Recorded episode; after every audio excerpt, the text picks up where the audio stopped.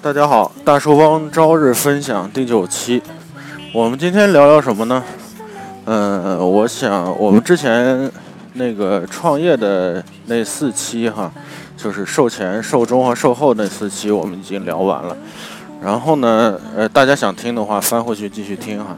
今天呢，我们开始聊一些呃时下的热点的话题哈，也跟创业有关系。嗯。今天呢，我们聊一聊，呃，Papi 酱，啊，聊一聊 Papi 酱。呃，昨天呢，也是我分享的一个那个 Papi 酱的一个呃朋友圈内容，啊，我把这个呃分享的内容呢跟大家聊一聊。那个题目呢是。杀死 Papi 酱的不是广电总局啊，而是罗振宇与徐小平。罗振宇是谁？罗胖子嘛，对吧？啊，然后呢，下面的正文呢是，呃，经文，Papi 酱被广电总局以低俗的内容，呃为由封杀哈，过程可谓一波三折。四月十八号，今天是二十号啊，也就是前天。下午两个小时，内容完成了，传言被封杀，啊，罗振宇谣言，人民日报，呃，官微确认的三部曲。有人说广电总局眼馋 Papi 酱大红大紫，有人说 CCAV，CCAV 啊，对，CCAV 借广电之手挡道啊，Papi 酱广告招标。这两个说法呢，充分的显露出我国我国民强烈的自卑感。嗯，呃，他说的呢，主要是第一个部分呢，是一份毫无依据的网红排行榜，这还是给 p a p 酱给撸下去了哈。嗯 p a p 酱呢位居第二，对我个人认为呢，这个事情。呃，被封杀呢？这个事情，因为现在说白了，呃，包括映客啊，包括在直播啊，包括一些软件，现在全部是测试期，啊，全部是测试期。呃，官方呢没有对任何的这种，包括斗鱼，呃，斗鱼斗鱼经常出问题哈，经常被封杀，包括这些东西，官方没有被认可，没有认可啊，没有认可的前提下呢，基本上。出来就是，呃，哎呀，我得赶快过马路，剩下两分呃两秒钟。好，没有被认可的官方，那这些软件呢都是有风险的啊。好，徐小平，Papi 酱是互联网时代的鲁迅。哎，徐小平这样评价，如此疯狂的。呃，疯狂炒作的目标十分明显，那就是为了后续的广告费招标造势。果然，果不其然哈，招标会以八千元一张的门票的形式卖了一百张。各大媒体争相报道，汪峰再次为头条让路了。怎么老是每次都谈到汪峰呢？汪峰躺着就中枪啊！啊，第三，咖啡酱需要。罗振宇和徐小平吗？许多拥有上百万粉丝，偏偏十万以上的阅读量的公众号，每个广告报价就可以达到数百万。咖啡酱，嗯，既然单篇视频有数十万、数百万的阅读量，那么他把一个商品放在直播的背景里就可以赚上几十万。咖啡酱如果真的这么火爆，他真的有投资人？过来跟他分钱吗？或许投资呃资本更需要 Papi 酱，因为他们玩的是泡沫，玩的是估值。网红这种泡沫的潜质，对，玩的全是泡沫哈，他就吹嘛，对吧？说白了，我的朋友圈的李总啊，我发出这个片子呃呃这个小朋友圈的时候，李总我觉得评价非常好，就是一个网红呗。就是一个段子手呗，对吧？一个段子手，他被这些老鬼们，嗯，当成泡泡吹，吹大了啊，那自然就会爆炸。咖啡酱果如果真的这么火，他真的投资呃，哦，读过这段了哈。且微信手把手推起来的公众号第一个人罗振宇啊，已经从卖情怀变成卖书、卖月饼。呵 呵对，为爱供养的神话早已破灭。所以说，为什么我想就是说是这个。呃，我大叔帮呢，这也是为什么说我今天早上要分享这个帕菲酱，也就是说，老罗的这个模式，其实呢，他吹的有点太大，有点太着急。那一开始是情怀，但是呢，到最后他就成了卖货郎，啊，这种我觉得一定是有弊端的，太鞠躬尽瘁哈。嗯，一个网红利用自己的一点特长，借助互联网的工具，他一年赚几百万，应该十分满足，也合情合理。对，的确合情合理哈。但是，投资来一千二百万，不知真假，估值一个亿，对，资本想让他一年挣多少钱呢？有了经营的压力，会影响演员的发挥；有了束缚，有了包袱的发挥价。明显开始表演上走下坡路，加之资本的恶臭，让很多粉丝瞬间觉得变味了，远离之。对，第五，艺人只有平台平台化才能挣大钱。咖啡酱也可以成为艺人，郭德纲、赵本山是最能挣钱的艺人，但是他们不是一个人在战斗，而是培养了小岳岳、小沈阳等一群的艺人。利用他们的名气，资本捧红一个一个赚钱工具。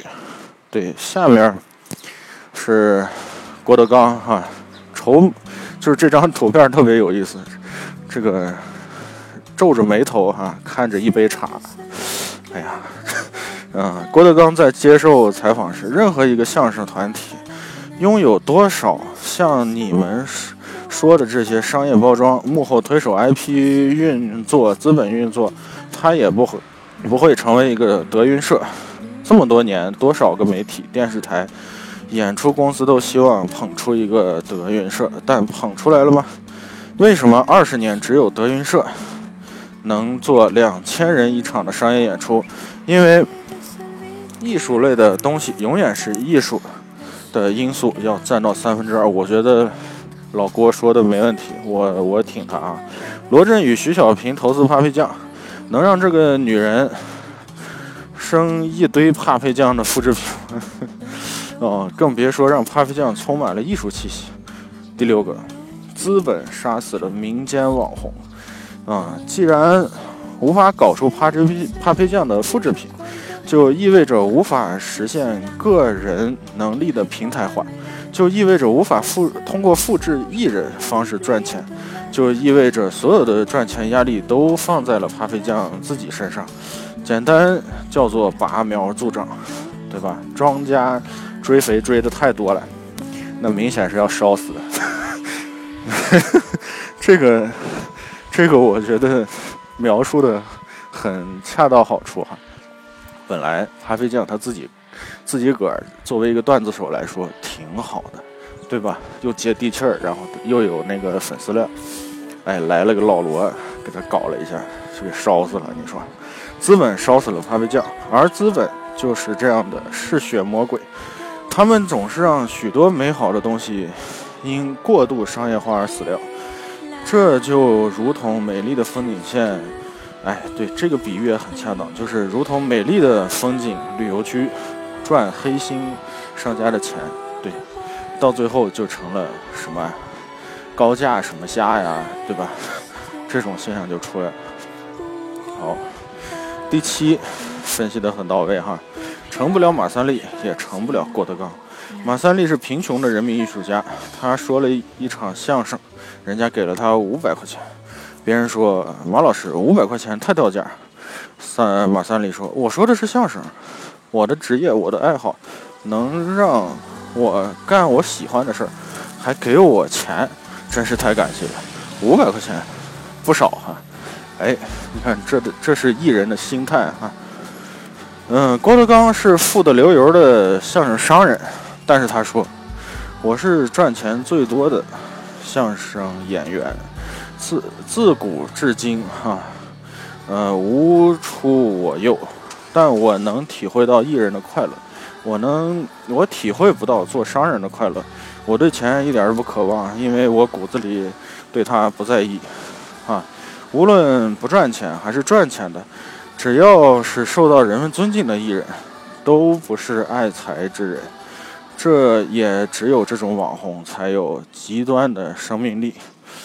嗯，对，最后说，资本这种嗜血的魔鬼，只能毁掉艺术，毁掉爱好。当然，Papi 酱可能还。距离艺术隔着十个小月月，一百万个郭德纲，两百万个马三立。啊，对，这是这是他们的评价哈。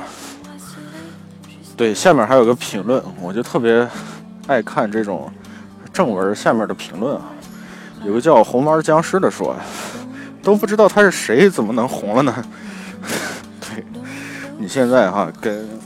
跟跟一些年轻人，或者是你看我这个是大叔级的人物，啊，咱们做这个，咱就研究这个，对，才知道咖啡酱啊，跟老罗的投资到底是怎么一回事。其实呢，当时也就是咖啡酱，呃，被肯定是被中间人撮合，或者是他们自己找了人，故意要找老罗聊聊天，或者是徐小平聊聊天。就在一起吃饭，然后呢，老罗一拍脑袋就想出来一个招儿啊！对我给大家重重新讲一下 Papi 酱这个事儿。一拍脑袋呢，就是觉得哎，咱搞一个这个投资，呃，不是投资，就是招标。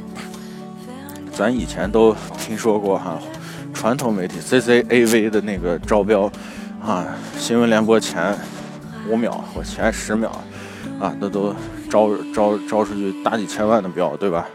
哎，互联网好像没有人搞这个，我们搞一个，啊，我们又有钱又有人脉又有平台，搞一个，就这样就搞了。然后呢，居然用了一天的时间，两天，啊，一天加两天的时间，连签约带什么股股评呃股值呃就是这个估值的这个报告啊。呃，估值的不呃估值的报告，然后还有你的那些合作的协议、拟定的协议，啊，什么东西都准备好了，因为他们有公司嘛，对吧？当然准备这些东西很快，准备好了以后，然后 Papi 酱当然高兴了，神殿级的人物哈，啊签吧，啊那真要是成功了，我们就，对吧？身价过亿啊，这种日子给了谁也眼红，对吧？但是呢。根本就没有安安静静的考虑一下这个事情。当然了，Papi 酱他们也有营销团队啊，每天制作这些内容也不是拍脑门就想出来的。但是呢，都是年轻人啊，我觉得阅历还是少了一些。嗯，不知道以后的这个事情会发展什么样子。总之呢，呃，我我天朝有我天朝的态度啊，我说说。呃，大叔帮的态度，我觉得呢，真是有点儿鞠躬尽瘁。呃，不知道自己到底是干啥的。对，你得知道你自己为通过什么挣钱，对吧？你如果要是说是一个投资公司啊，比如说哪怕是，即便现在说白了，互联网公司，阿里巴巴、马云，他也不是靠泡沫吹起来的，对吧？人家也是实干。啊，一点一点的做互联网啊，做这些，呃，包括，呃，跟一些这个平台嘛，就是人家也在研发平台，研发支付宝啊，都是创新啊，啊，还有一些这个，包括大家知道哈，就是双十一的时候，呃，阿里巴巴上面卖纸箱子的都很挣钱，为什么？那也是一个这个发财的路子哈，就是我浙江那边有淘宝村儿，对。淘宝村里什么都能给你造出来，他们做一个小东西，小手工艺品都很挣钱。为什么？其实你说是虚拟互联网吗？其实是实体，对吧？所以呢，人家是靠着人家创新，不是靠着这种吹吹起来的。当然，里面也有一些吹的成分啊，但是人家实在太庞大，你一个小咖啡酱，就想一夜一夜之间就。干到一个这个互联网巅峰的一个案例。当然了，这个案例现在已经很成功了哈，我不知道是正面的还是负面的。对于我来说呢，至少至少我觉得我做的事情没有问题，就是每天早晨你的付出啊，还有呃你所做的事情，都是基于一个实体，而不是一个空虚的一个东西啊。就是呃，在谋利，在挣钱，包括刚才我们聊到的郭德纲和马三立，人家是靠着，对吧？这就是说相声的都怎么说，靠着这膀子力气啊，有点傻力气，卖卖力气在挣钱。虽然话糙，但是理不糙啊，绝对是这样。那人家走过来的时候，人家是奋斗了尽孝二十年啊，达到了这个目标，那么自然。你有一些商业炒作是可以的，但是这个成分绝对占到百分之十或者百分之五啊，这个，所以说，嗯，咖啡酱这个例子呢，带给我们的一些思考就是，踏踏实实做事，还是踏踏实实做事。互联网包括什么所谓的啊，现在国家之前不是房地产已经吹的乌丢乌丢的，对吧？但是现在，习大大觉得不靠谱，不能这样一直吹下去。吹下去，我估计房地产早就崩了，对吧？但是中国的房价呢，还是在呃往上涨，但是是一线城市啊，其他的一些城市呢，还相对比较稳定。所以得理智，是吧？一个国家、一个人，包括一个小公司，得理智。OK，呃，我不知道咖啡酱下面会有什么样的新闻会爆出来哈。也许，也许这种封杀也是一个噱头。我觉得 CCAV 不会拿这个东西，呃，或者是人民日日报不会拿这个东西去开玩笑吧？我不知道哈，咱静待静待的这个结果。哎，嗯，今天呢，呃，我再给大家分享两个这个。我昨天收藏的新闻，一个呢是熊本地震。哎，大家说到熊本啊，知道那个黑熊吗？就每天大叔发在群里面颠儿颠儿跑一跑的那个黑熊，那叫熊本熊，熊本熊就是从熊本出来的啊。熊本地震，嗯，我就觉得哈，说这两个新闻之前全是国际新闻啊。中国对国际新闻，中国对。就除了这个国内的事情啊，国际的事情现在了解的很透彻，对自己国内的事情越来越不透彻，不知道咋回事。就是昨天我看那个锵江哈聊到了一个小话题，我觉得特别有意思。呃，他说什么？哎，今天时间估计稍微长一点啊，现在十八分钟了。今天他们说到什么？就是说到。这个毛泽东思想可以治疗神经病，不要笑话，的确是毛泽东思想当年真治疗过神经病。为什么？因为这个人是靠着一种就是思想，就是他认为思想可以控制人，对，甚至可以治疗神经病。呃，为什么这样说呢？就是当年哈，当年我们只知道。闭关锁国嘛，就只知道我们自己家里面那点事儿，哎呀门儿清，对吧？就和现在台湾似的，哪儿撞了车了，哪儿全是台湾报的新闻，全是本地的新闻，但是对外面知道的很少。那现在呢，其实反过来了，大家没觉得吗？就是你对国内的一些呃形势，或者是对哪怕对自己的未来的规划啊，包括对自己的家庭的未来的规划。一聊到这个，好像就病了，你知道好像就好像就抑郁了，很容易神经。然后呢，你聊到国际形势，哎呀，聊到其他，啊，就很兴奋，然后也门清，啊，这样人人就精神气爽。的确是这样。咱还说熊本地震这个，日本的地震大家都知道啊，熊本其实它塌了。呃，塌了一个寺庙，都是三千年的寺庙，三千多年的寺庙。但是你就放心，啊，这个肯定就是说是大家脑子里面都有惯性啊，放心，绝对没问题啊，人家会修复，绝对会修复。你你让地震完了，你看现在熊本地震了哈，你过上一年两年啊，或者是两三年，人家就修复了。对，全世界啊，不不不是光说中国啊，全世界其他的国家都没有这个修复能力啊，德国有，日本有。然后呢，中国基本上就是塌就塌了呗，对，呃，然后我看到呢，这条新闻说的是救灾特别有秩序啊，对，的确是特别有秩序，人家的国民，我就因为时间的问题啊，我就讲一个例子，我在日本的时候看到一个商业街哈，因为你上电梯嘛，你上到很高的地方，你就看到这个商业街，闹市哦，商业街的闹市，然后它的那个就是它有。呃，人行呃，就是就是人走的地方嘛，自然的分出来两条两条线，什么线呢？就是朝前走的线和朝就是下面的方向是朝右朝右走的线和朝左走的线，就一定是分开的。包括上电梯，只要是在电梯上，一定是有两条线，一个是站着那儿不动往下走的电梯。然后，呃，电梯那个方向的线，还有一个呢，就是旁边空出来一条空线，一定是这样的，全整个国民都是这样，就是人家是养成这种习惯的，嗯，就是所以说说咱们中国啊，当然现在一线城市有一些的商场也有这样的习惯，但是说白了，二三线还是没有啊。哎呀，今天我们二十一分钟哈。好，我们再给大家聊一个，刚才说到了熊本地震，还有一个呢，就是你看，嗯，最近的话题，不知道大家关注，鹤安，吓死我了。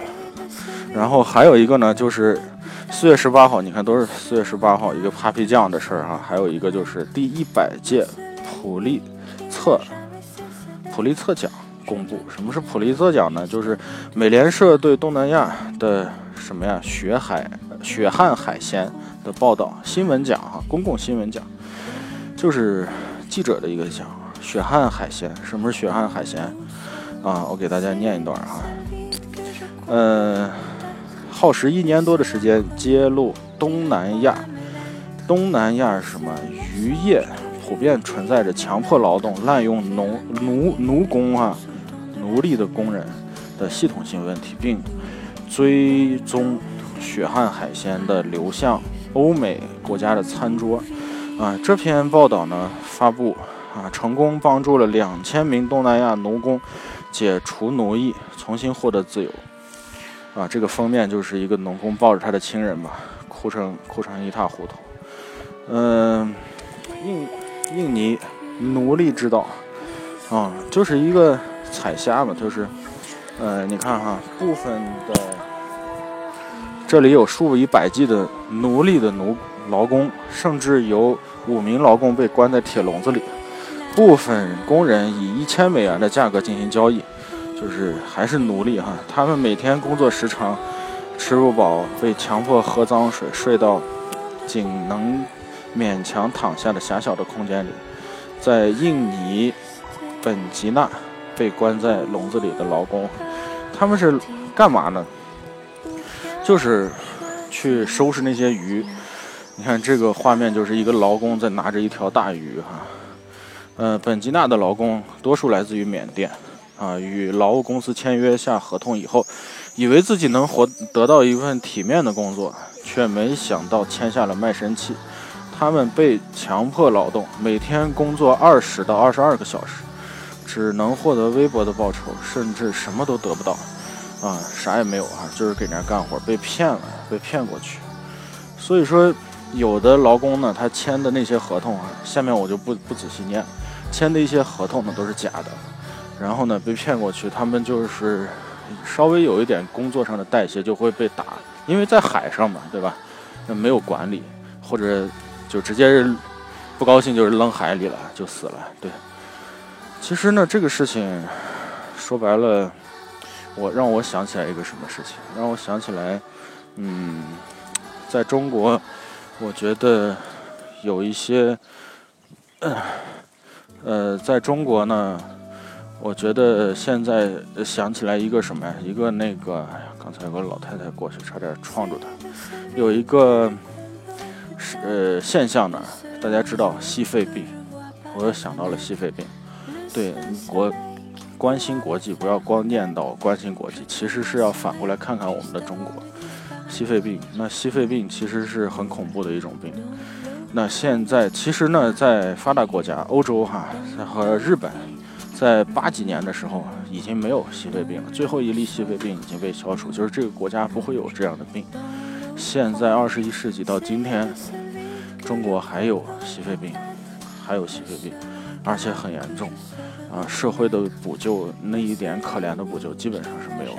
相关的报道呢，你可以在凤凰视频上面找到，嗯，了解一下。然后呢，只要你看腾讯有那个救助啊，呃，就是叫公益的那个，呃，公益的一个公众号，有一些关心孩子的，有一些关心心肺病。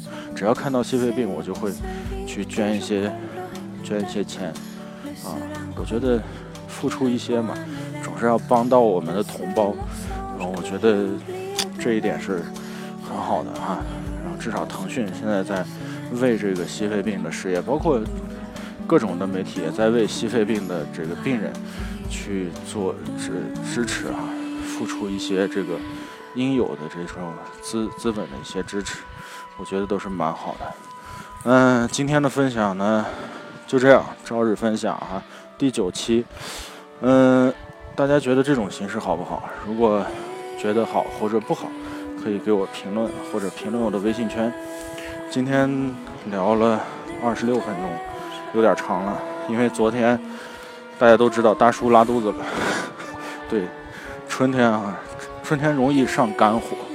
对，然后呢，吃的时候呢，呃，吃的时候你又不是太注意，你就多吃辣椒或者怎么把火压住了以后，就容易闹肚子。啊，我提醒大家，健康和身体一定是最重要的。好，那今天的分享就这样，拜拜。